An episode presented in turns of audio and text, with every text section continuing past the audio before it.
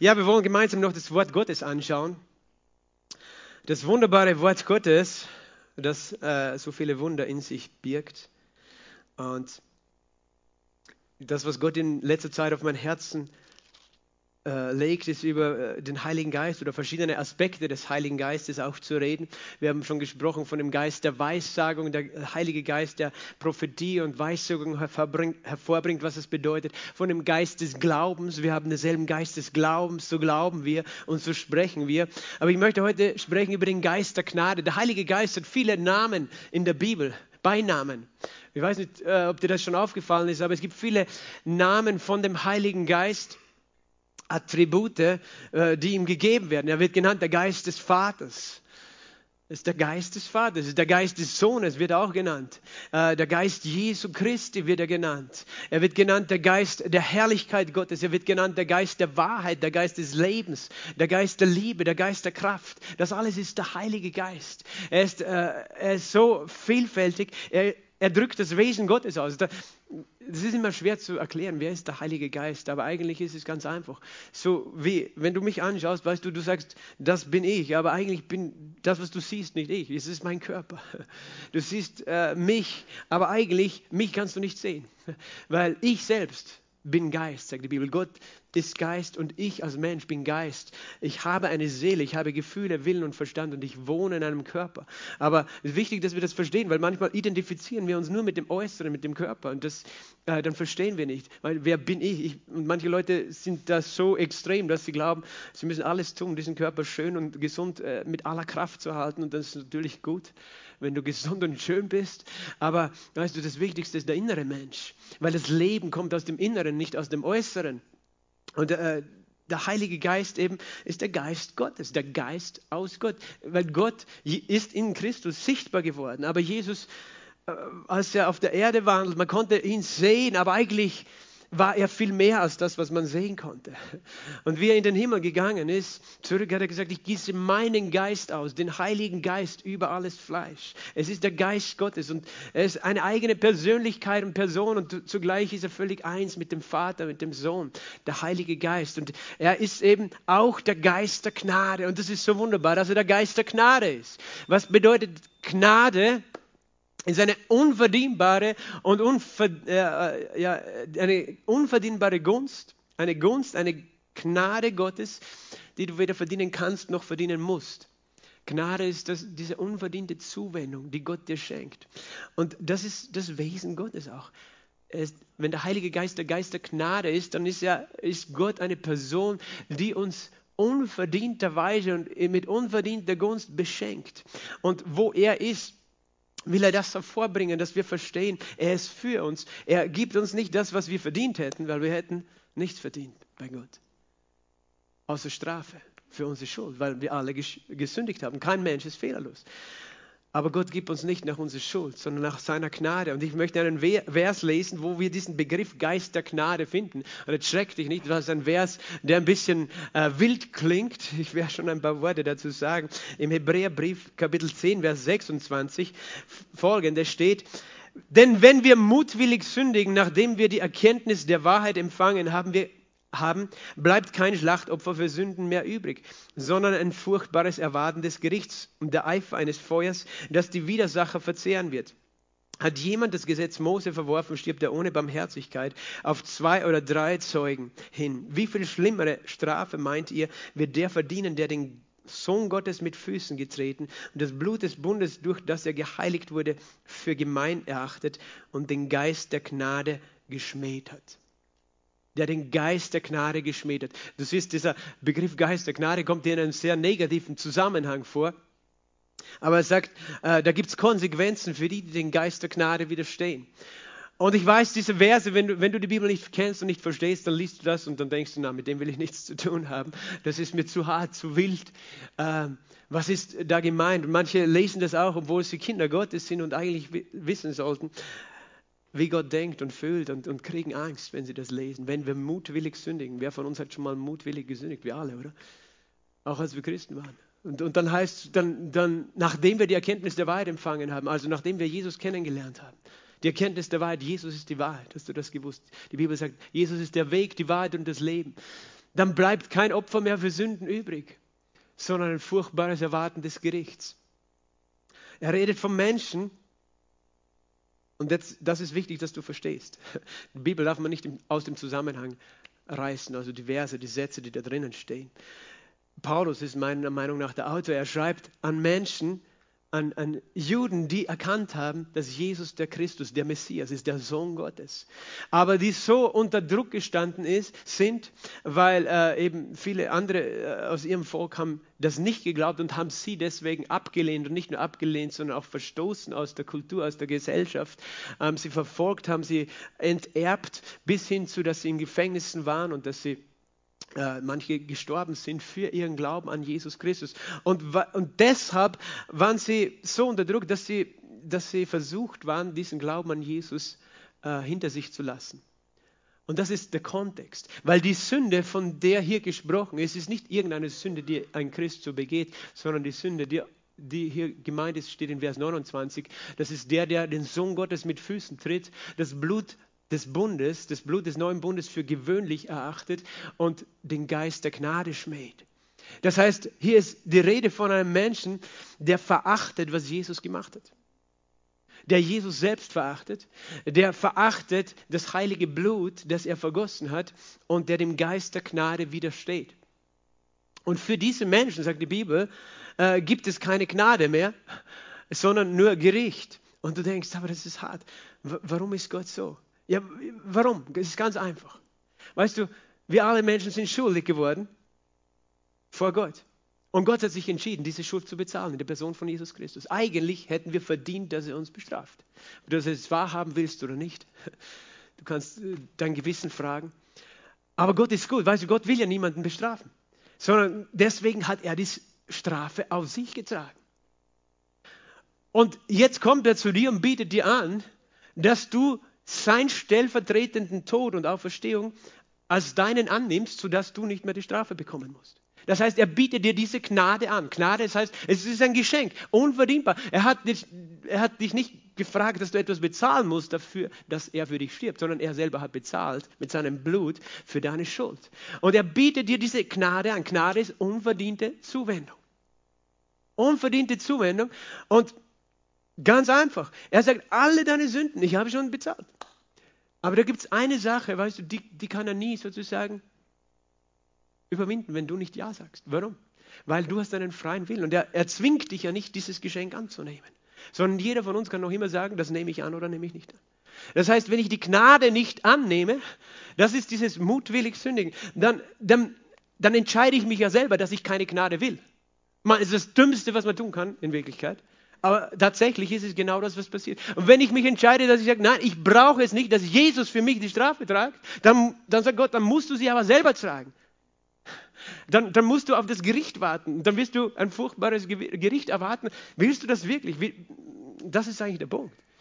Und wenn jeder Mensch, der bei klarem Verstand ist, würde sagen, nein, auf keinen Fall. Gott, natürlich nehme ich deine Gnade.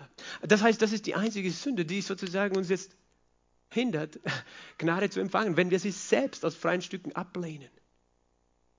Und der einzige Grund, warum wir das tun, ist, weil wir gar nicht wissen, wer Jesus ist und was er getan hat und nicht verstehen, wie sehr er uns liebt.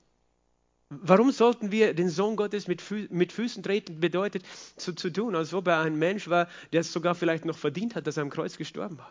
Mein Gott selbst wird Mensch und stirbt in der Person Jesus Christus, manche sagen, Gott kann nicht sterben, ja? er, er hat sich entschieden, Mensch zu werden, in allem gleich gemacht wie wir. Äh, Gott kann alles. Er kann sich auch entscheiden, Mensch zu sein und zu sterben, weißt du? Und äh, das heißt, wenn ich sage, das ist nichts wert, Jesus ist irgendwer und sein Blut bedeutet mir gar nichts. Das Blut des Gottessohnes, das einzige Blut eines unschuldigen Menschen, der nie gesündigt hat. Jesus hat nie gesündigt. Dann, dann erachte ich es für gemein, das heißt gewöhnlich. Ich sage, das Blut Jesus ist so wie das Blut von jedem anders. Und der Geist der Gnade. Weißt du, der Heilige Geist ist der, der dir Gnade gibt und der dir sagt, wenn du das, diese Botschaft hörst, dann spricht er zu deinem Herzen. Er kommt mit dieser Gnade und sagt, ich will dich auch beschenken. Ich will auch, dass du gesegnet bist. Ich will auch, dass du diese Gnade von mir empfangst. Und wenn, wenn ich dann mein Herz aber zumache, dann widerstehe ich dem Geist der Gnade, weil der Heilige Geist, er ist der, der zu deinem Herzen spricht. Er ist der, der zu deinem Herzen spricht während der Anbetung, weißt du. Du, du spürst es in deinem Herzen. Und damit ist jetzt nicht das äußere Herz gemeint, sondern dein Geist, dein innerer Mensch, wer du wirklich bist. Der Heilige Geist redet hier. Und du hast immer die Möglichkeit zu sagen, nein, ich mache mein Herz hart. Ich entscheide mich, ich mache mich zu. Das, was ich höre, interessiert mich nicht. Oder ich mache mein Herz auf für den Geist der Gnade. Es geht ja gar nicht darum, was ich, der Pastor, sage. Es geht darum, was der Heilige Geist zu deinem Herzen redet. Und ich möchte dir ein Geheimnis sagen. Er, wird, er ist nicht der Geist des Gerichts. Er ist nicht der, der kommt als erstes jetzt, um, um dir zu sagen, dass du schlecht bist und dass du schuldig bist. Oder ja, er wird dir zeigen, dass du Jesus brauchst. Aber er ist nicht da, dich zu verdammen, verstehst du? Der Heilige Geist ist nicht äh, der Geist Gott. Manche haben ein Bild von Gott, als ob Gott immer da ist, der wartet, uns irgendwo zu bestrafen. Nein, Gott ist eben nicht so. Gott ist voller Güte und voller Gnade. Darum haben wir davon gesungen, oder? Singen will ich für immer von deiner Güte, deiner Gnade. Denn heilig bist du. Das ist Gott. Er ist voller Güte und voller Gnade. Und, und, Gott möchte, dass du verstehst, dass er so ist. Und der Heilige Geist, er umwirbt dich mit der Gnade Gottes. Und wir sind, wir wären eben die dümmsten aller Menschen, wenn wir sagen, ich widerstehe dieser Gnade. Ich brauche keine Gnade. Dann bleibt was über Gericht.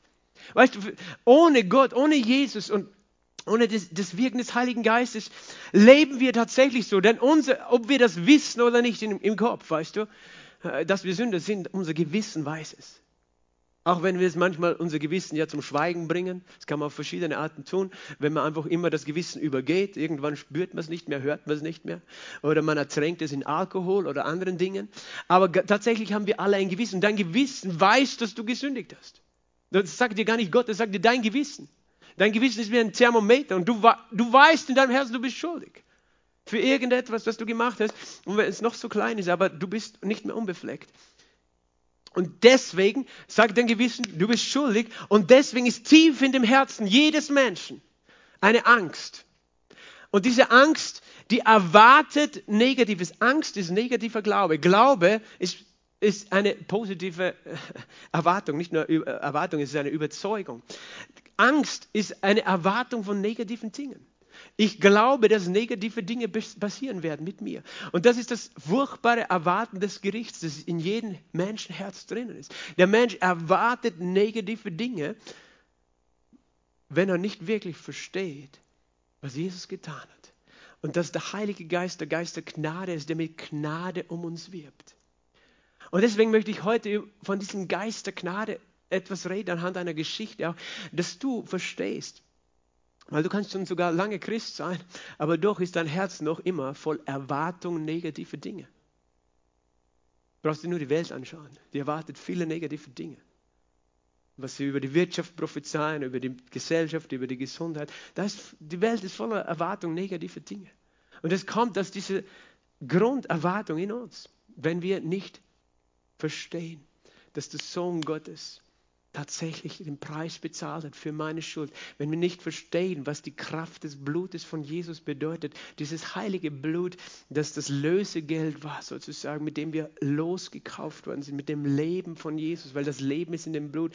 Und wenn wir nicht, wenn wir diesen Geist der Gnade widerstehen, und du kannst diese Bibelverse, weißt du, damit du sie besser verstehst, auch umdrehen, du kannst sagen, wenn du sozusagen umgekehrt, also dieses mutwillig Sündigen, Spricht also, hoffentlich hat das jetzt jeder verstanden, nicht davon, ob du jetzt irgendeine Sünde machst. Wir alle machen noch Fehler als Christen, weißt du.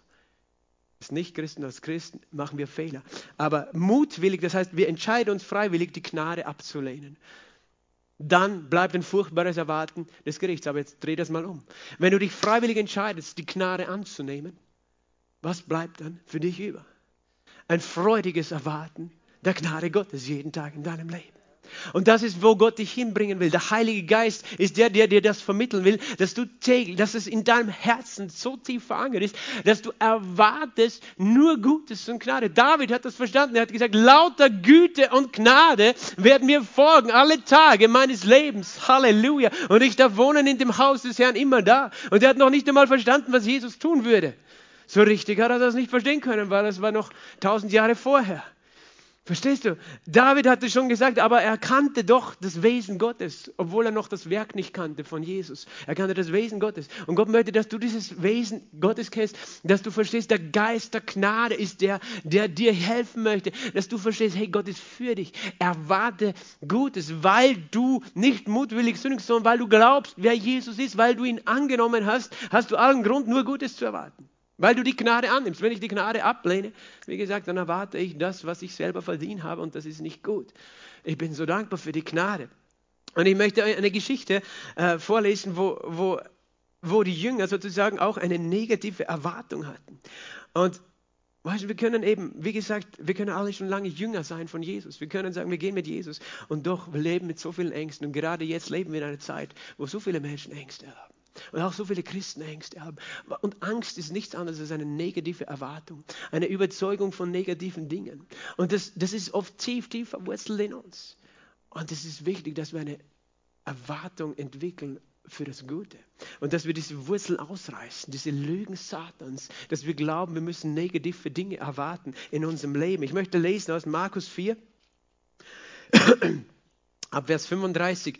Und an jenem Tag sagt Jesus zu ihnen, als es Abend geworden war, lasst uns zum jenseitigen Ufer übersetzen. Und sie entließen die Volksmenge und nehmen ihn im Boot mit, wie er war. Und andere Boote waren bei ihm. Und es erhebt sich ein heftiger Sturmwind und die Wellen schlugen in das Boot, sodass das Boot sich schon füllte. Und er war hinten im Boot und schlief auf dem Kopfkissen. Und sie weckten ihn auf und sprechen zu ihm, Lehrer, kümmert es dich nicht, dass wir umkommen. Und er wachte auf und bedrohte den Wind und sprach zu dem See, schweig, verstumme. Und der Wind legte sich und es entstand eine große Stille. Und er sprach zu ihnen, warum seid ihr furchtsam? Habt ihr noch keinen Glauben?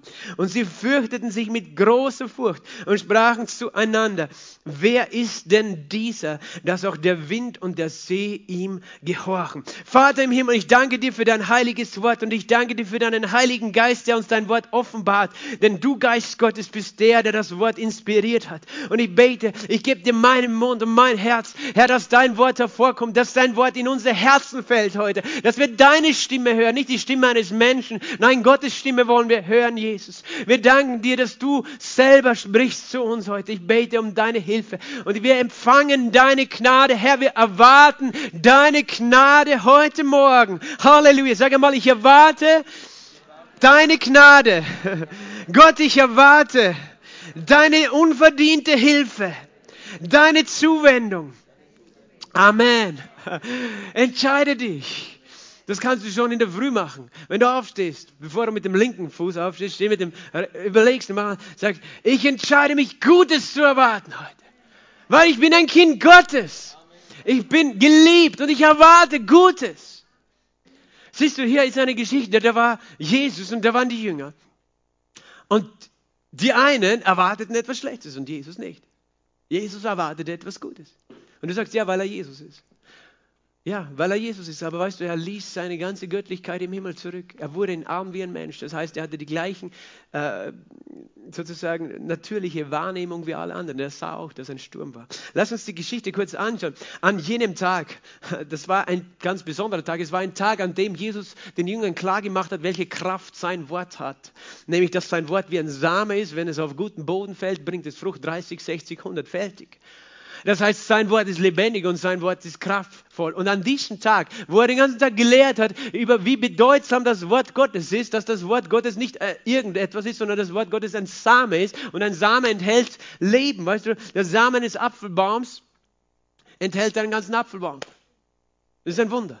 Du steckst den Samen in die Erde und es wird ein großer Baum drauf. Und so ist es mit dem Wort Gottes. Der Same seines Wortes enthält das Leben, den Inhalt des Wortes. Der Same des Wortes der Heilung. Wenn du Heilung brauchst, dann brauchst du den Samen des Wortes der Heilung. Verstehst du? Da muss ganz viel gesät werden. Und manchmal müssen wir viel sehen und auch das Unkraut ausreißen, damit der Same gut wachsen kann. Aber Jesus redete über dieses Wort, das er sprach. Und dann sagt er, lasst uns übersetzen an diesem Tag. Lasst uns übersetzen. Also alleine das wäre schon Grund genug, etwas Gutes zu erwarten für die Jünger, wenn sie genau aufgepasst hätten. Wenn sie, weil Jesus hat nicht gesagt, lass uns irgendwo vielleicht in der Mitte des Sees ertrinken. Lass uns hinüberfahren und vielleicht kommt ein Sturm und wir werden alle nicht ankommen. Wir werden vielleicht müssen wir etwas Negatives erwarten. Nein, Jesus hat nur gesagt, lass uns hinüberfahren auf die andere Seite. Und Jesus erwartete, dass er da drüben ankommen würde. Er hat eine gute Erwartung. Und er sprach es und sein Wort ist mächtig. Als Jünger haben nicht aufgepasst. Und manchmal passen wir nicht auf. Wir, wir hören was, aber wir merken gar nicht, was Gott zu uns sagen möchte. Und dann erwarten wir nichts von dem, was er eigentlich zu uns sagt. Weil er hat es erwartet. Und was hat er dann gemacht? Sie, haben, sie waren sicher auch müde, weil die ganzen Tage war Volksmengen bei ihm. Und er hat sie alle entlassen. Sie stiegen in die, ins Boot. Was hat Jesus gemacht? Er hat sich hinten hingelegt und geschlafen. Das heißt, er hat wirklich geglaubt, dass sie dort ankommen würden und dass seine Jünger schon rudern würden, weil er hat eh den ganzen Tag gearbeitet und gelehrt. Und äh, er steigt ins Boot, er, er, legt sich schlafen und was ist geschehen? Und es erhebt sich ein heftiger Sturmwind und die Wellen schlugen in das Boot. Hier kommt dieser Sturm, hier kommt äh, äh, dieser Sturm und was war das? Die Gefahr darin? Das waren erfahrene Fischer, waren da mit dabei an Bord. Gell? Auf diesem Boot. Und das ist ein See. See Genezareth ist ein See. Ich meine, es ist nicht klein, aber üblicherweise hat man bei einem See nicht so Angst wie äh, auf einem Meer, weil ein See kann schon noch wild werden, aber im Vergleich zu einem Meer lange nicht, weil, weil ja die Ufer viel näher beieinander liegen. Aber dennoch muss das ein heftiger Sturm gewesen sein. Und ich habe mal von einem äh, auch Bibelforscher äh, ein Beitrag gehört, der gesagt hat, da gibt es ein Phänomen am See Galiläa, See von Galiläa, das auftreten kann, dass tatsächlich ein ganz, ganz heftiger Sturm ist, wo ganz heftige Wellen sein können. Okay, ich habe das noch nicht gesehen, aber das muss so heftig gewesen sein, dass diese erfahrenen Fischer, die sicher viele Stürme schon erlebt hatten, gedacht haben, sie würden umkommen. Es erhebt sich ein heftiger Sturm. Und in deinem Leben kann sich auch ein heftiger Sturm erheben, wenn du auf dem Weg bist. Ob mit oder ohne Gott der Sturm kommt. Ich habe, glaube ich, über diesen Sturm auch gesprochen, als die Corona-Krise begonnen hat. Es ist wie ein Sturm für viele. Viele glauben, sie kommen um, wirtschaftlich, gesundheitlich oder äh, familiär, beziehungsmäßig. Sie kommen um. Es ist wie ein Sturm, der losbricht. Meine Frage ist, von wem war dieser Sturm gesandt? Wenn, wenn, wenn ein Sturm kommt in unser Leben und wir nicht sicher sind, dass wir in dem Blut Jesu verborgen sind, dass wir von Jesus bewahrt sind, dann kann es sein, dass wir auch aufhören, Gutes zu erwarten, sondern dass wir Schlechtes erwarten. Und dass vielleicht in uns diese innerste Angst, von der ich gesprochen habe, aufsteht, nämlich diese Angst, dieses furchtbare Erwarten des Gerichts, dass mit uns etwas Schlechtes passieren wird, weil wir ja eigentlich es, es gar nicht verdient haben dass Gott uns helfen wird, jetzt in der Corona-Krise, jetzt in der Wirtschaftskrise, jetzt in der Gesundheitskrise, wo auch immer in der Beziehungskrise. Und es kann sein, wenn der Sturm groß wird, dass diese Angst auch in dir groß wird. Dass diese, und zwar nicht nur diese oberflächliche Angst, sondern diese tiefe Angst, dieses furchtbare Erwarten des Gerichts. Das heißt, du lebst täglich mit einer negativen Erwartung. Und so viele, weißt du, ich bin traurig, wenn ich sehe, dass Christen, die eigentlich die Hoffnung haben sollten, noch immer voll Erwartung von negativen Dingen sind. Sie erwarten, dort wird was passieren, bei uns wird was passieren und am besten machen wir gar keine Gottesdienst mehr, vielleicht für ein Jahr, weil es könnte was passieren bei uns. Ja, es könnte was passieren, aber ich erwarte es nicht, verstehst du? Ich erwarte es nicht. Weißt du, und, und, und, selbst dann, ich bin nicht der Retter der Welt. Gott ist mein Retter. Gott ist der Retter der Gemeinde. Ich muss mich nicht selber retten. Was auch immer für ein Sturm kommt. Ich erwarte Gutes. Gott möchte, dass du etwas Gutes erwartest in deinem Leben für dich selbst, für deine Familie, für deine Gemeinde, für die Gesellschaft. Lass uns gute Dinge erwarten. Aber es kann sein, wenn der Sturm groß wird, dass wir schlechte Dinge erwarten. Und das machen wir ganz unbewusst. Und auf einmal denken wir so. Und dann hören wir, wenn du die Zeitung liest, du hörst jeden Tag nur schlechte Dinge. Fast. Ja, manche, äh, weißt du, manchmal denke ich, machen sich die Medien das zum Sport, jeden einzelnen Corona-Infizierten irgendwo zu melden, damit die Leute ja Panik haben. Oder haben sie alle selber so Panik? Weißt du, ich muss es gar nicht wissen. Das heißt nicht, dass ich blind bin, dass ich sage, das gibt es alles nicht. Ich sage nur, ich will mich nicht ständig darauf fokussieren, auf Dinge, die eine negative Erwartung in mir erzeugen, nämlich eine Angst. Aber wenn ich das tue, dann, weißt du, Glaube versetzt Berge, negativer Glaube auch. Hiob sagt, was ich erwartete, was ich fürchtete, es ist über mich gekommen. Und das heißt nicht, dass du jetzt Angst haben musst, dass du dich fürchtest. Oh, ich darf mich nicht fürchten, weil wenn ich mich fürchte, dann passiert noch was Schlechtes. So ist es nicht gemeint. Nein, nein, es ist wichtig, dass du deine Augen auf das Wort Gottes richtest und dass du einfach siehst, was Gott sagt. Jesus hatte keine Angst, aber er hat nicht gesagt, ich darf keine Angst haben, weil wenn ich Angst habe, wird was Schlechtes passieren. Nein, er hatte keine Angst, weil er wusste, wer er war, weil er wusste, der Vater liebt ihn und er erwartete nichts Schlechtes, sondern nur Gutes. Und er wusste auch, dass dieser Sturm nicht von Gott gesandt war. Das, hast du das gewusst? Dieser Sturm war nicht von Gott. Es gibt Christen, die würden sagen, ja, dieser Sturm, das war jetzt sicher, weil, weil Petrus war schon wieder vorlaut und dann hat Gott einen Sturm geschickt als Strafe.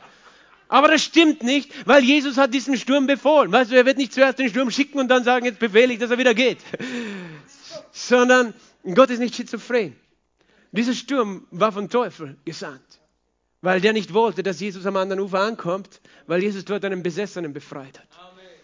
Und, und wenn du mir nicht glaubst, weißt du, lies das Buch Hiob. Im Buch Hiob, Hiob dachte, dass Gott ihn beraubt hat. Hiob war ein, ein Mann, der reich war, gesegnet war, gottesfürchtig war. Aber der Teufel hat ihn angeklagt vor, dem, vor Gott. Und dann äh, hat er alles verloren. Seinen ganzen Besitz und alle seine Kinder sind gestorben. Und er war dann krank. Und er hat gedacht, der Herr hat gegeben, der Herr hat genommen. Hast du schon mal ge gehört, diesen Spruch? Der Herr hat gegeben, der Herr hat genommen. Gepriesen sei der Name des Herrn. Und es ist wahr, dass Hiob das gesagt hat, aber es ist nicht wahr, dass der Herr es ihm weggenommen hat. Weil wir müssen die Bibel genau lesen. Da vorher steht, dass Satan hat ihn angeklagt und dann hat Gott nichts machen können, als, als ihm das zu überlassen, weil Jesus war noch nicht gestorben und auferstanden. Der lebte nicht so wie wir im neuen Bund. Der Teufel hatte ein Anrecht, hatte ein Anrecht auf dieser Erde, an den Menschen, wegen der allgemeinen Sünde Adams und der Menschen. Verstehst du? Und dann geht der Teufel hin und das heißt, er sandt einen Sturm auf das Haus, wo die Söhne und Töchter Hiobs gerade aßen. Und dieser Sturm zerstörte das Haus und die alle sind gestorben. Und dieser Sturm war ganz sicher vom Teufel geschickt, weil der Teufel es getan hat. Lies Hiob 1. Und Hiob dachte, es war von Gott. Aber der Sturm war nicht von Gott. Gott ist nicht im Zerstörungsbusiness. Weißt du? Jesus hat gesagt, der Dieb ist gekommen zu stehlen, zu morden, zu verderben. Ich bin gekommen, dass ihr Leben habt und es im Überfluss habt. Es heißt auch im 1. Johannes 3,8 heißt, hierzu ist der Sohn Gottes offenbar geworden, dass er die Werke des Teufels vernichtet. Halleluja! Dass er die Werke des Teufels vernichtet. Und wir haben gesehen in dieser Geschichte, dass Jesus am Ende aufgestanden ist und was? Dem Sturm befohlen hat, dass er aufhört. Das heißt, der Sturm war ein Werk des Teufels das Jesus vernichtet hat. Jesus ist der, der Macht hat über die Werke des Teufels. Halleluja. Es ist gut, wenn er in deinem Boot sitzt. Wenn ohne ihn auf dem See fährst, kann es gefährlich werden. Aber wenn er in deinem Boot sitzt und du denkst, ja, aber der schläft nur, ja, er hat keine Angst. Er erwartet nur Gutes. Und, und äh, wir müssen wirklich lernen zu unterscheiden. Weil wir haben so oft dieses Gerichts- und Sündenbewusstsein tief in uns drin, dass wir negative Dinge erwarten. Und eigentlich, es rührt von unserer Schuld her. Es rührt von unserem Gewissen her. Es rührt von unserem Mangel daher, dass wir verstehen, dass Jesus alle Schuld getilgt hat. Und ich möchte euch äh, eine Grundlage geben, dass wir, weil wir sehen, hier heißt es eben in dieser Geschichte, Jesus war hinten im Boot und schlief. Und sie weckten ihn auf und sagten, Lehrer, kümmere es dich nicht, dass wir umkommen. Das ist auch schon mal irgendwann gesagt in der letzten Zeit. Kümmere es dich nicht, dass ich meine Rechnungen nicht bezahlen kann. Kümmere es dich nicht, dass ich gerade Schmerzen habe. Und du hast deine eigene Vorstellung, was Jesus jetzt tun müsste, um dir zu helfen. Aber Jesus sagt, natürlich kümmert es mich. Aber ich habe dir auf eine andere Art und Weise geholfen. Auf eine andere Art und Weise, als du es verstanden hast. Du glaubst, ich muss irgendwas tun, was du jetzt brauchst. Und ich sage dir, ich habe etwas getan.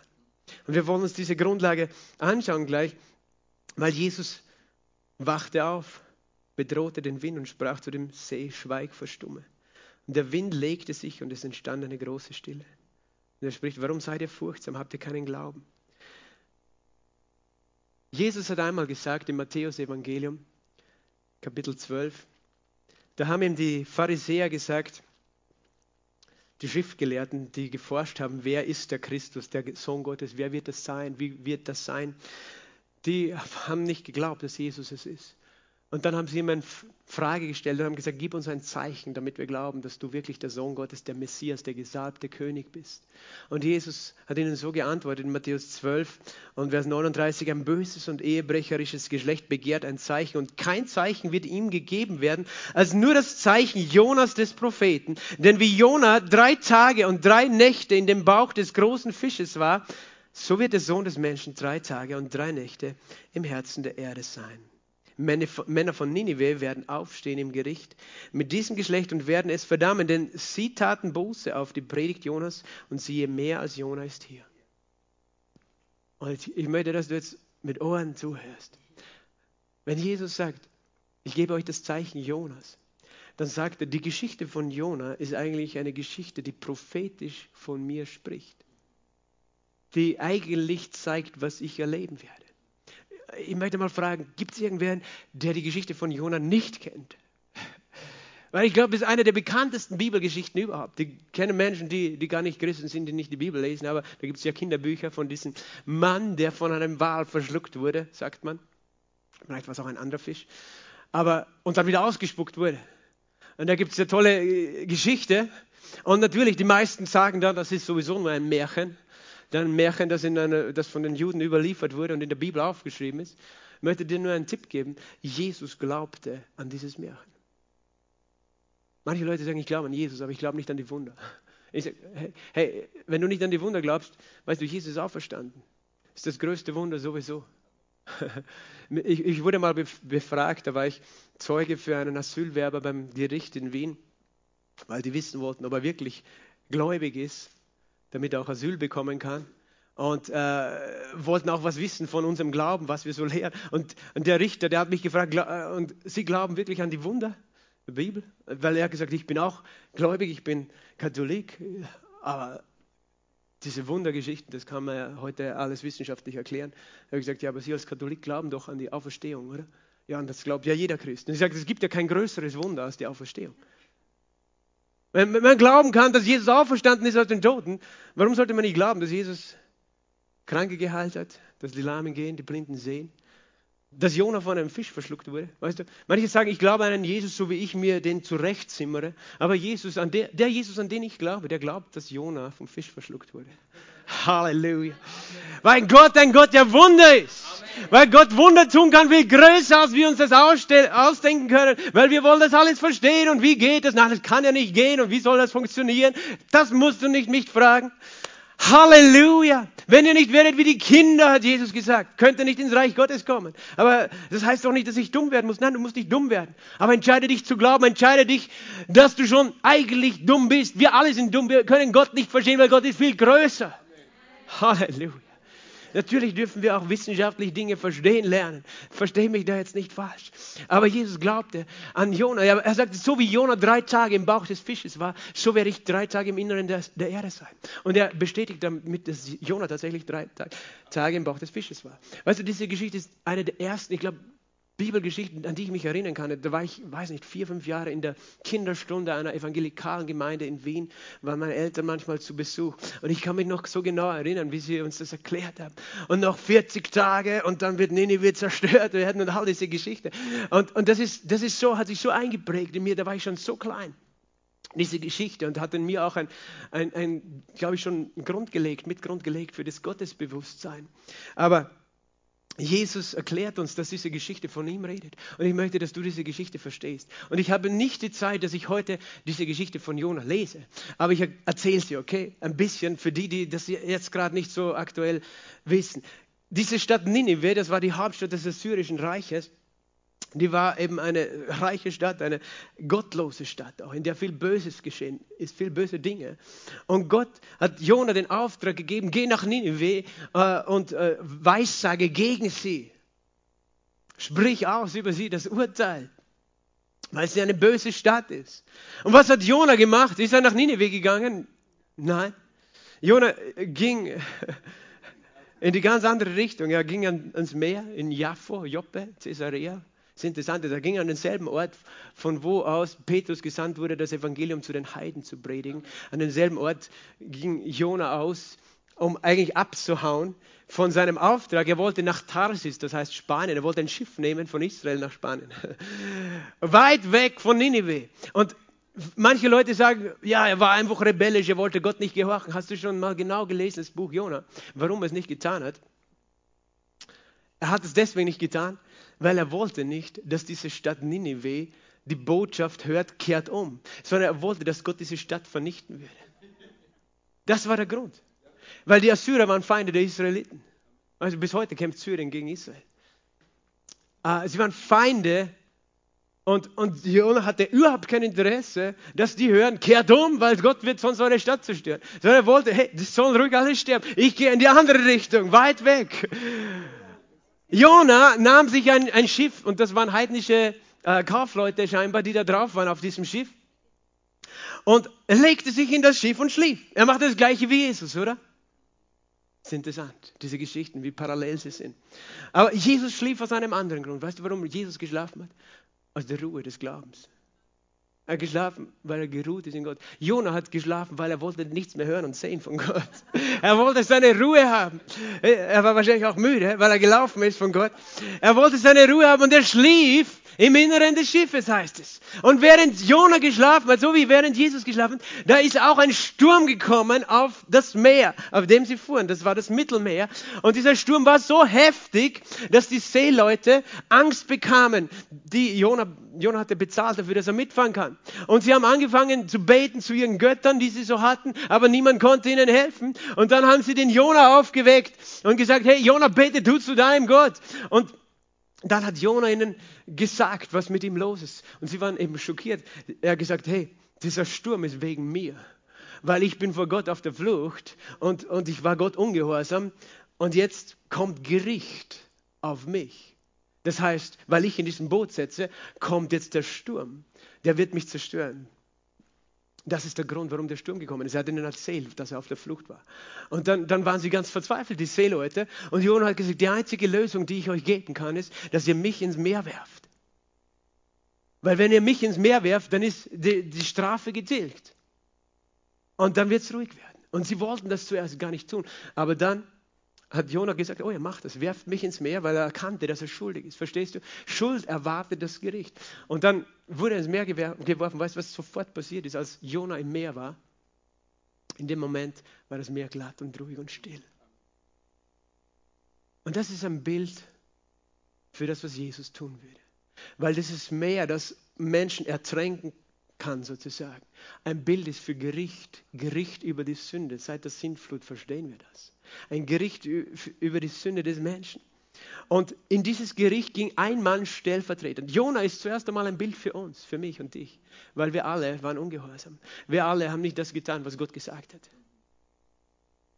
Und deswegen ist Jona ein Bild für uns, aber Jona ist zugleich auch ein Bild für Jesus. Weil Jesus ist ohne Schuld, aber er nahm den Platz der Schuldigen ein und sagt, damit nicht alle sterben, gehe ich in das Meer des Gerichtes. Und Jesus ging ans Kreuz. Er freiwillig, so wie Jonah freiwillig ins Meer ging, ging Jesus ans Kreuz und ließ sich hinrichten, damit die Schuld, die Strafe des Gerichtes, auf, das uns gedroht hätte, abgewandt ist. Und dann ist Jonah ins Meer und Jonah wurde verschluckt von einem Wal. Jesus war drei Tage in einem Grab. Das ist das Geheimnis. War Jonah lebendig oder tot im Wal? Also das ist nicht ganz sicher. Für mich ist es nicht ganz klar. Weil Jonah schreit dann zu Gott und er sagt, er sagt, er betete aus dem Bauch des Fisches, aber dann heißt es, er betete aus dem Sheol, also eigentlich aus der Unterwelt, aus der Totenwelt, aus der Hölle zu Gott. Wie auch immer, es war ein Wunder, dass Jonah drei Tage später ausgespuckt worden ist aus diesem Wal. Und es war auch ein Wunder, dass Jesus drei Tage später aus diesem Grab rausgekommen ist. Aber was es bedeutet, ist, das Gericht ist abgewandt. Und diese Seeleute, als sie gesehen haben, dass der Sturm weg war, haben sie angefangen, den Gott Jonas anzubeten. Sie haben geglaubt an dieses Zeichen Jonas. Sie haben erkannt, dieser Gott ist gnädig aufgrund dessen, dass einer stirbt. Und das ist das, was Gott möchte, dass du erkennst. Dass Gott gnädig ist aufgrund der Tatsache, dass Jesus diesen Gericht getragen hat. Ein für alle Mal. Verstehst du? Und als Jesus in diesem Sturm geschlafen hat, hat er gewusst, warum er und die Jünger keine Angst haben müssten in diesem Moment, weil Jesus wusste schon, ich werde das Gericht für alle tragen. Ich werde das Gericht für meine Jünger tragen. Und weil ich dieses Gericht trage, kann dieser Sturm ihnen nichts anhaben. Verstehst du? Was für eine Gnade in dieser Geschichte. Und, und Jona betete aus dem Bauch des Fisches und ich glaube, Jesus betete aus der Hölle zu Gott. Und nach drei Tagen wurde Jona ausgespuckt aus dem Fisch und wieder zurück an die Küste in Israel. Und ich glaube, das war ein Wunder. Ich glaube sogar, dass Jona tot war und vom Toten auferweckt ist. Auf eine andere Art natürlich als Jesus, weil Jona ist später nochmal gestorben. Jesus ist nie wieder gestorben, weil er verwandelt wurde. Wie auch immer. Er ist, er ist da lebendig rausgekommen und dann hat er sich tatsächlich aufgemacht nach Ninive. Und er ging mit einer Botschaft nach Ninive und er sagte, noch 40 Tage und diese Stadt wird zerstört werden. Er ging, Ninive war so groß, was, was heißt, zwei Tage brauchte man durch diese Stadt zu marschieren? Riesig. Drei Tage, sagt Peter. Du, du hast es genauer im Kopf. Ja. Er, er ging durch diese Stadt und vom König angefangen haben alle sich entschieden, umzukehren zu Gott. Um Buße zu tun und zu sagen, ja, wir verstehen, wir sind schuldig. Sie haben geglaubt an diese Botschaft. Aber weißt du, warum sie geglaubt haben. Hast du schon mal überlegt? Was wäre geschehen, wenn Jona direkt hingegangen wäre? Vielleicht hätten sie dann gar nicht geglaubt. Wenn Jona hingegangen wäre, gleich am Anfang, und gesagt hätte, Gott wird diese Stadt zerstören, weil er nicht umkehrt, die hätten vielleicht gar nichts geglaubt. Aber er hatte eine Geschichte zu erzählen, als er dann wirklich hinkam. Weißt du, was seine Geschichte war? Seine Geschichte war, wisst ihr Leute, ich war auf der Flucht vor Gott. Ich, Gott hat mir gesagt, dass diese Stadt zerstört wird. Und ich wollte, dass ihr alle zerstört werdet. Aber weil ich das eben nicht verhindern wollte, dass ihr zerstört wird, bin ich weggelaufen von Gott. Und Gott hat verhindert, dass ich weglaufen kann, sodass ihr die Botschaft nicht bekommt. Verstehst du, es war Gottes Gnade, dass Jona in diesen Sturm kam, weil er erzählte dann den Leuten, Leute, ich, da kam ein Sturm, Gott hat mich zurückgeholt. Durch diesen Sturm wurde ich ins Meer geworfen und von einem Fisch verschluckt und nach drei Tagen auferstanden, äh, rausgespuckt. Weißt du, diese Geschichte war so kraftvoll, dass die Leute in Nineveh verstanden haben, hey, dieser Gott meint es mit uns. Da war ein Israelit, Israeliten, die uns eigentlich hassen, der von Gott davongelaufen ist, aber Gott hat verhindert, dass er davonläuft. Gott wollte um jeden Preis, dass wir diese Botschaft hören. Gott hat ihn sogar buchstäblich aus den Toten auferweckt dafür, dass wir errettet werden können. Verstehst du, das ist die Geschichte von Nineveh. Und deswegen haben die Leute in Nineveh geglaubt, das ist meine Überzeugung, und haben verstanden, dieser Gott der Israeliten, der ist so gut. Er, er schickt einen Israeliten, der, der uns eigentlich hasst, den er aber aus dem Tod auferweckt, damit er eine Geschichte hat, nämlich eine Geschichte eines gnädigen Gottes, der rettet und bringt ihn. Und diese Menschen sind alle umgekehrt. Weißt du, 40 Tage hat Jona angekündigt und ich, ich zeige euch, wie es da weitergeht in dieser Geschichte, weil ich finde es so, so lustig. Weil es zeigt, wie wir Menschen sind und wie wir Menschen denken. Na, nachdem Jona da durchmarschiert ist und äh, diese 40 Tage eben sozusagen vollendet war, da heißt dann in, Vers, in Kapitel 4, Vers 1, es missfiel Jonas sehr und er wurde sehr zornig. Weil es heißt vorne, äh, in dem Vers davor, und Gott ließ sich das Unheil gereuen, das er ihnen zu tun angesagt hatte, und er tat es nicht. Und es missfiel Jonas sehr. Jona war sauer. Er war noch immer sauer, dass Gott eben nicht seine Feinde richtete. Und er betete zum Herrn und sagt, ach Herr, war das nicht meine Rede, als ich noch in meinem Land war? Deshalb floh ich so schnell nach Tarsis, denn ich wusste, dass du ein gnädiger und barmherziger Gott bist, langsam zum Zorn und groß an Güte. Und einer, der sich das Unheil gereuen lässt. Und nun, Herr, nimm doch meine Seele von mir, denn es ist besser, dass ich sterbe, als dass ich lebe. Und der Herr sprach, ist es recht, dass du zornig bist? Das heißt, er war zornig auf Gott, weil Gott diese Stadt bewahrt hat. Das ist interessant, oder? Und deswegen wollte er auch nicht hingehen. Und weißt du, was dann passiert ist? Also er war depressiv, er, ah, er beleidigt Gott, ich lieber will ich sterben. Dann heißt Jona ging aus der Stadt hinaus und ließ sich östlich von der Stadt nieder und er machte sich dort eine Hütte und er saß darunter im Schatten, bis er sehe, was mit der Stadt geschehen würde.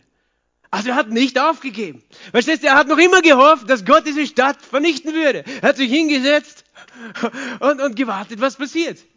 Er hatte noch immer eine Erwartung von negativen Dingen. Er hatte noch immer die Erwartung von dem Gericht Gottes. Verstehst du? Wir haben, obwohl wir die Botschaft so oft schon gehört haben, noch immer so oft eine negative Erwartung, eine negative Vorstellung, auch eine Wut in unserem Bauch, obwohl wir eigentlich selbst verstehen müssten, weißt du, dass wir auch nur aus Gnade leben. Und dann sind wir noch böse auf anderen und wollen gar nicht, dass Gott, weißt du, du willst vielleicht gar nicht, dass Gott deinen Feinden vergibt und ihnen hilft und sie segnet. Weiß ich nicht, vielleicht hat deine Frau dich stehen gelassen für einen anderen Mann oder dein, dein Mann dich stehen gelassen für eine andere Frau. Und du willst vielleicht gar nicht, dass Gott diesem, diese Frau segnet jetzt, weil, hey, sie hat es verdient, dass sie Gericht hat. Weil, ich meine, die Nineviten, das, das verstehen wir schon, dass man da barmherzig ist, aber mit den Leuten, die wirklich gegen uns was gemacht haben, da wollen wir nicht barmherzig sein. Und weißt du, da war noch immer dieses Denken und Gott möchte das entfernen, weil er ist nicht der Geist der Verdammnis, der in uns ist, der Heilige Geist, sondern er ist der Geist der Gnade. Er will, dass du Gnade verstehst und dass du Gnade erwartest, aber dass du auch Gnade gibst anderen Menschen. Und das heißt, er saß unter diesem, dieser Hütte im Schatten, bis er sehe, was geschieht. Da bestellte Gott der Herr einen Rizinus und er ließ ihn über Jona emporwachsen, damit Schatten über seinem Kopf sei, ihn von seinem Missmut zu befreien. Und Jona freute sich über den Rizinus mit großer Freude. Also interessant. In einem Tag hat Gott einen Rizinusstrauch so groß wachsen lassen über den Jona, dass er schön im Schatten gesessen ist. Weil Gott wollte ihn einfach ein bisschen beruhigen. Und er wollte nicht, dass er einen Sonnenstich bekommt. Aber dann am nächsten Tag heißt es, aber Gott stellte am folgenden Tag einen Wurm beim Aufgang der Morgenröte. Da stach der den Rizinus, sodass er verdorrte. Und es geschah, als die Sonne aufging, da bestellte Gott einen sengenden Ostwind. Und die Sonne stach Jona auf den Kopf, sodass er ermattet niedersank. Und dann hat er tatsächlich einen Sonnenstich. Und Gott hat ihm hier etwas zeigen wollen und etwas lernen wollen. Und Jona wünschte sich, dass seine Seele stürbe und sagte, es ist besser, dass ich sterbe, als dass ich lebe. Und Gott sprach zu Jona, ist es recht, dass du wegen des Rizinus zornig bist? Und er sagte, mit Recht bin ich zornig, bis zum Tod. Jona war so wütend. Gott, du hast diesen Rizinus zerstört. Der sowieso ein Wunder war, dass er da war zuerst.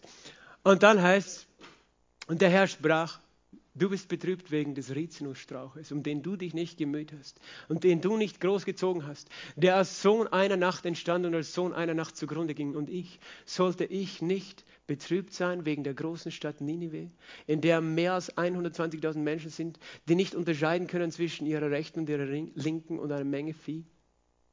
Und Gott sagt, weißt du, du dir es leid, dass der Rizinusstrauch nicht mehr da ist, aber dir tut es nicht leid, dass ich 120.000 Menschen verschonen will vor dem Gericht. Manche Menschen sagen, der Gott des Alten Testaments ist nicht der gleiche wie des Neuen Testaments. Das stimmt nicht. Gott ist immer interessiert an Gnade. Immer. Und er zeigt es in diesem Satz. Er war so betrübt über, über eine Stadt, die voller Sünde war und voller Zerstörung. Er wollte, dass sie um jeden Preis gerettet sind, dass sie umkehren. Und er hat ein Wunder getan. Er ließ den Jona ins Meer werfen und ihn von einem Fisch schlucken und am dritten Tag auferwecken. Damit Jona mit dieser Botschaft von diesem Wunder und dieser Gnade Gottes kommen könnte und sie umkehren würde. Damit sie etwas Gutes erwarten können. Und er hat dasselbe Wunder für uns gemacht. Er ließ Jesus stellvertretend für uns ans Kreuz nageln. Und er starb und drei Tage war er im Grab. Und am dritten Tag ist er auferstanden. So dass ich heute mit dieser Botschaft dastehen kann und sage, es gibt keine Verdammnis für die, die in Christus Jesus sind. Wer an den Sohn glaubt, es kommt nicht ins Gericht, sondern ist aus dem Tod in das Leben hinübergegangen. Und weil Jesus das Gericht getragen hat, bleibt für mich kein furchtbares Erwarten des Gerichtes, verstehst du? Sondern ein Erwarten der Güte und Gnade und Hilfe Gottes. Was für eine Gnade, dass ich erwarten darf, nur Gutes in meinem Leben. Und zwar nicht, weil ich es verdienen kann oder muss oder hätte, sondern weil Jesus das Gericht von mir entfernt hat. Und es ist der Heilige Geist der Gnade, der möchte, dass du tief und tief verwurzelt bist in dieser Wahrheit. Und dass diese Wahrheit tief und tief verwurzelt ist in dir. Dass du erwartest auf der Grundlage des Kreuzes von Jesus. Halleluja. Die Jünger in dieser Geschichte, wo wir gelesen haben, sie hatten Angst. Hilfe, wir kommen um. Und so oft reagieren wir genauso, wenn wir schwierige Situationen haben. Und ich nehme mich nicht aus. Aber so oft vergessen wir tatsächlich, dass wir keine Angst haben müssen. Angst ist ein reales Gefühl, verstehst du? Du wirst immer als Mensch Angst erleben, aber du kannst Angst überwinden mit der Wahrheit. Und die Wahrheit ist, dass Jesus allen Grund weggenommen hat, dass du Angst haben musst. Weil du an ihn glaubst, darfst du erwarten, dass alles gut wird in deinem Leben, dass alles gut wird in deiner Familie, dass alles gut wird mit dir, mit deinem Körper, mit deiner Gesundheit, dass du erwarten, erwarte. Und das ist eine Haltung. Es ist der Glaube an Jesus und sein Werk die Grundlage, die zu dieser Erwartung führt. Und es ist der Heilige Geist, der Geist der Gnade, der dir das vermittelt. Er sagt, ja, ich will dir helfen, dass du erwartest meine Güte in deinem Leben. Und nicht nur für dich, sondern erwarte diese Gnade für andere Menschen. Weißt du, manche Christen sind so, die denken, ich bin gut und Gott soll mich retten, aber die soll er alle töten. So hat Jona auch gedacht. Jona, Gott hatte keine Freude darüber. Er hat gesagt, diese 120.000, die wissen nicht einmal, wo links und rechts ist. Und die tun dir nicht leid, das sind meine Geschöpfe. Die tut dein Strauch mehr leid als, als die Menschen. Weißt du, manche Menschen sagen, rettet die Wale. Aber die Menschen sind uns egal. Ne? Ich sage, Weißt du, die Wale sind wunderbar Gott gemacht, können Menschen verschlucken und wieder ausspucken, haben wir heute gesehen. Aber Gott sagt, die Menschen sind mir noch wichtiger. Er hätte die Menschen. Halleluja. Amen. Miriam, vielleicht kannst du dich ans Klavier setzen. Halleluja. Lass uns gemeinsam aufstehen und beten heute. Es ist die Botschaft des Evangeliums, die in dir die Grundlage schafft für eine gute Erwartung. Aber ich möchte dich fragen, hast du dieses Evangelium angenommen? Denn darin liegt der Unterschied, was tief in deinem Herzen ist. Der Friede, und hier will ich niemanden manipulieren, der Friede ist nicht die Folge von irgendeiner einer psychologischen Überredung, dass ich dir das einrede oder dass du dir das einredest, sondern der Friede ist die Folge davon, dass wir unser Herz zu Jesus bringen und sagen, Jesus, ich kenne mein eigenes Herz. Du musst es gar nicht mir erzählen, weißt du? Du musst nicht in einen Beichtstuhl gehen und mir erzählen, alles, was du falsch gemacht hast, sondern du selber kennst dein Herz und Gott kennt dein Herz und Gott weiß, welche Schuldgefühle dich plagen. Gott weiß, welche Ängste dich plagen. Und manchmal, weißt du, deine Schuld ist schon längst vielleicht beglichen, weil du, du bist schon lange bei Gott, aber diese Ängste plagen dich noch immer. Wir haben es gehört von einer Schwester, die Albträume hatte. Und das hat zu tun, dass das tief in uns auf diese Angst noch so eingewurzelt sein möchte. Ja, wir können sie nehmen und ausreißen durch die Kraft des Blutes und die Kraft des Kreuzes und sagen, Jesus, ich pflanze hier dein Kreuz ein in meinem Herzen. Ich glaube an das, was du getan hast, an das Gericht, das du getragen hast, aber auch an deine Auferstehung, sodass der Sturm still ist. Und wenn ich mitten durch den Sturm fahren muss auf dieser Welt, dann werde ich doch erwarten, dass gute Dinge geschehen. Halleluja. Lass uns die Augen schließen einen Moment und ich möchte dir die Frage stellen, bist du errettet? Hast du dieses Geschenk angenommen? Und du musst nichts dafür tun, weißt du, als dich zu entscheiden. Ein Geschenk ist ein Geschenk, das brauchst du nicht verdienen, aber annehmen kann ich es nicht für dich.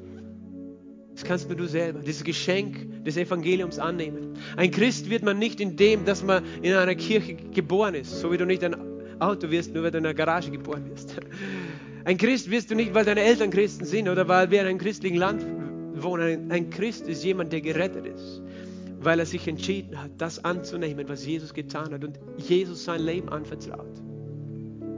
Und ich weiß, dass Menschen jetzt in diesem Raum sind oder vielleicht auch zusehen, du spürst es in deinem Herzen, das ist ein Kampf in deinem Herzen. Und du denkst eigentlich, dein Verstand sagt, hey, das ist Blödsinn, glaub doch das nicht. Aber dein Herz sagt, hey, ich sehne mich so nach Frieden und ich finde nirgends in meinem Leben. Ich habe ihn überall gesucht. Den Frieden der Vergebung, den Frieden der Versöhnung, den Frieden, selbst wenn ich eines Tages nicht mehr bin. Manche haben Angst vor dem Tod. Du stehst hier. Aber Jesus ist der, der sagt, du musst nicht mehr Angst haben, dass du umkommst. Wenn du glaubst, dass ich es für dich vollbracht habe. Und ich will dir das nicht aufzwingen, sondern ich sage dir das, weil ich mich nach dir sehne und weil ich möchte, dass du gerettet bist. So wie diese Stadt Ninive, wie Gott wollte, dass sie gerettet ist, so will Gott, dass du gerettet bist, indem du zu ihm umkehrst. Nicht mit deinem Kopf zuerst, sondern zuerst mit deinem Herzen.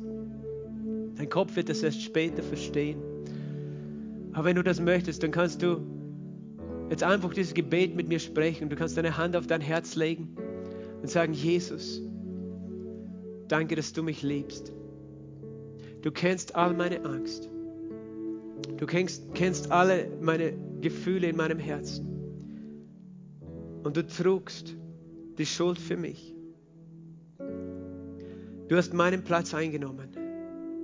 Dort am Kreuz. Weil du mich liebst. Weil du wolltest, dass ich frei bin. Du bist auferstanden am dritten Tag. Herr Jesus, ich kehre um zu dir. Bitte vergib meine Schuld. Reinige mich mit deinem heiligen Blut.